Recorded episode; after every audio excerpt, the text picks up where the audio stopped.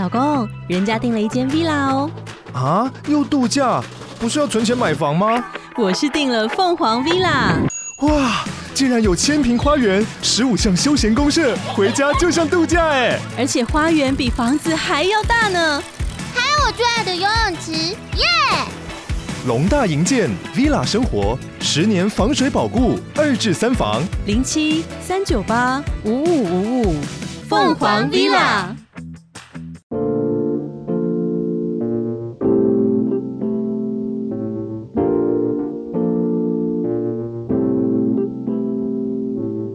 正在收听的是《过期少年快报》短篇集系列，我是过期少年 Chris，这是一个介绍漫画为主题的 Podcast 节目。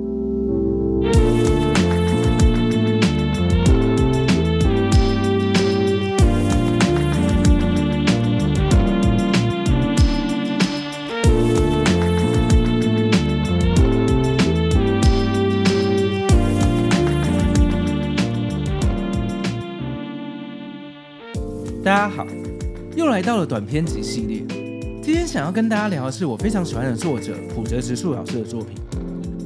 浦泽老师从出道到现在出了蛮多本短篇集的，但今天要介绍这本却又不算是正统的短篇集。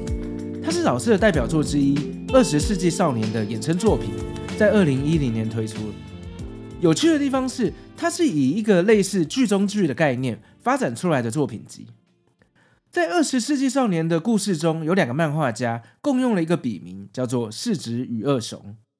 而这本短篇集的全名就是《二十世纪少年》的配角柿子与二雄作品集。老师巧妙地运用笔下的漫画家角色，努力构思内容，不断创作漫画这个元素，把故事中柿子与二雄所画出来的漫画集结在我们手上拿的这本单行本中。还有一个有趣的地方是，如果有看过浦泽老师的作品，应该会对老师的画风蛮有印象的。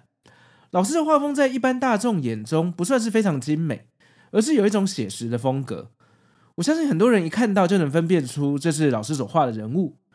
但是在今天这本作品集中，因为浦泽老师必须要模拟出别的漫画家所画的漫画，所以他刻意的不用以往的风格，放飞自我的尝试用一些我觉得有一点刻意老派的画风。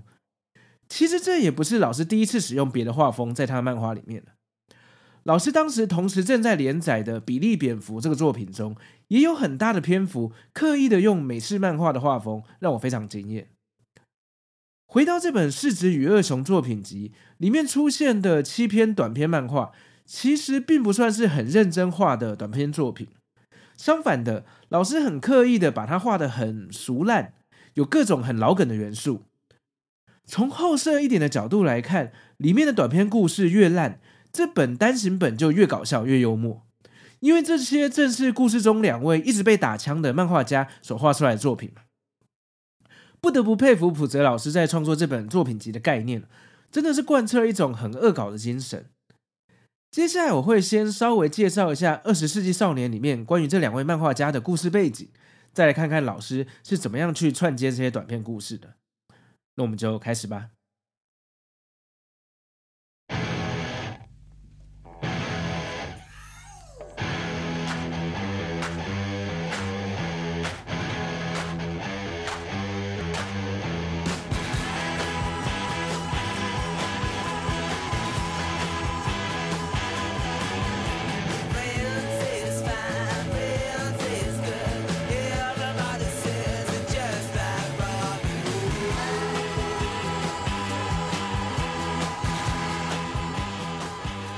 今天的节目中会聊到《二十世纪少年》的一部分故事内容。如果还没有看过，不想被暴雷的话，就再注意一下喽。首先，我先介绍一下跟这两个漫画家配角有关的桥段。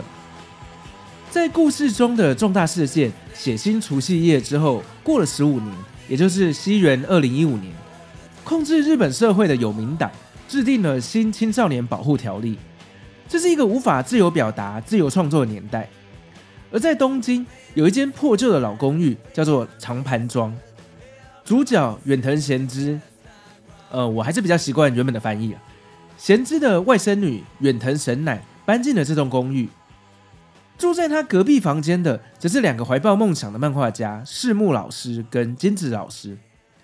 他们想要在西居也就是电脑绘图全盛的时代，用沾水笔还有墨汁，在漫画界带起新的风潮。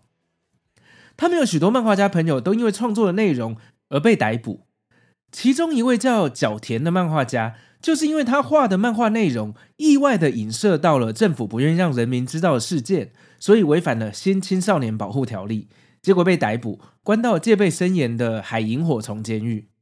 然后就上演了让我爱上二十世纪少年的一段关键剧情。不知道为什么，只要一个作品中有精彩的逃狱桥段，我就会非常喜欢。像我很小的时候看过儿童版的小说《基督山恩仇记》，还有经典的电影《刺激一九九五》，甚至是金庸的小说《连城诀》，都是因为有精彩的逃狱桥段，让我非常喜欢。回到故事中的长盘庄跟两位漫画家。位在东京的长盘庄几乎可以说是明示的致敬了以手冢治虫老师为首的长盘庄漫画公寓，而故事中提到的漫画家朋友，包括宝冢老师、西森老师跟青冢老师，我认为也是巧妙的对应到真实世界的手冢治虫、石之森章太郎，还有赤冢不二夫等等。最明显的就是这本作品集的主角世木跟金子组成的一个团体，笔名叫世子与二雄。完全就是致敬藤本弘跟安孙子素雄两位老师合体的藤子不二雄啊。浦泽老师在他的访谈集《画画无止境》里面提过，二十世纪少年是一个很难讨论的故事。它不像前作《Monster》怪物是经过他精密的计算来架构剧情的。二十世纪少年的内容有点像是把他童年的玩具箱全部倒出来把玩的压箱宝，里面有他最爱的摇滚元素、怪兽电影。还有科幻跟机器人等等，就像是联想游戏一样，把自己童年接触过的东西、喜欢的东西，无限的延伸展开来。他想画的是一个以昭和文化为基础的架空文化史，所以影响浦泽老师很大的手冢治虫跟长盘庄，自然也是他想要塞在这个作品中的元素了。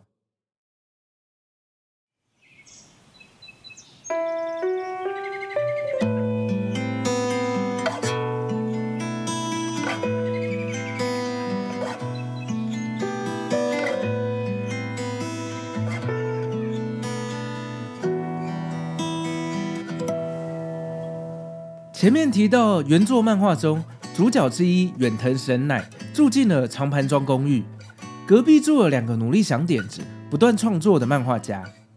某一天，神乃的监护人雪次阿姨来到了长盘庄，神乃和雪次介绍了他的两位邻居柿子与二雄。神乃说他们画得很好，可是故事不太有趣，于是两人就把漫画原稿给雪次阿姨看。并且等着阿姨看完给他们意见。想不到雪次阿姨果然也是在漫画杂志流行的年代中长大的，评论起漫画也是一针见血。浦泽老师用这样一个小小的设定好的桥段重复利用，就可以一直把自己想画的短篇呈现在这本作品集里面，也算是蛮有巧思的尝试。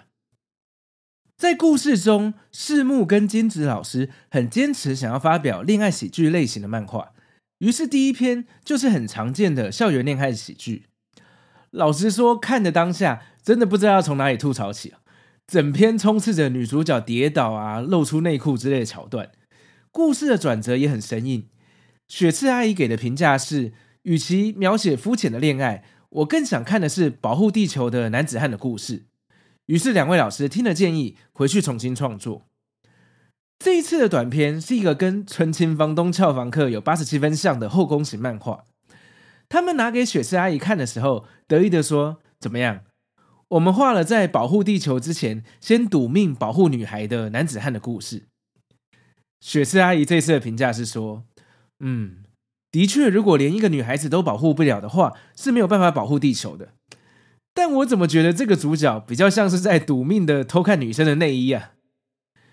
我想看的，雪次阿姨用力的拍一拍胸脯说：“这边更雄壮的故事啊。”至于这一次两位漫画家又搞错会错译成什么意思，我就先不继续说下去。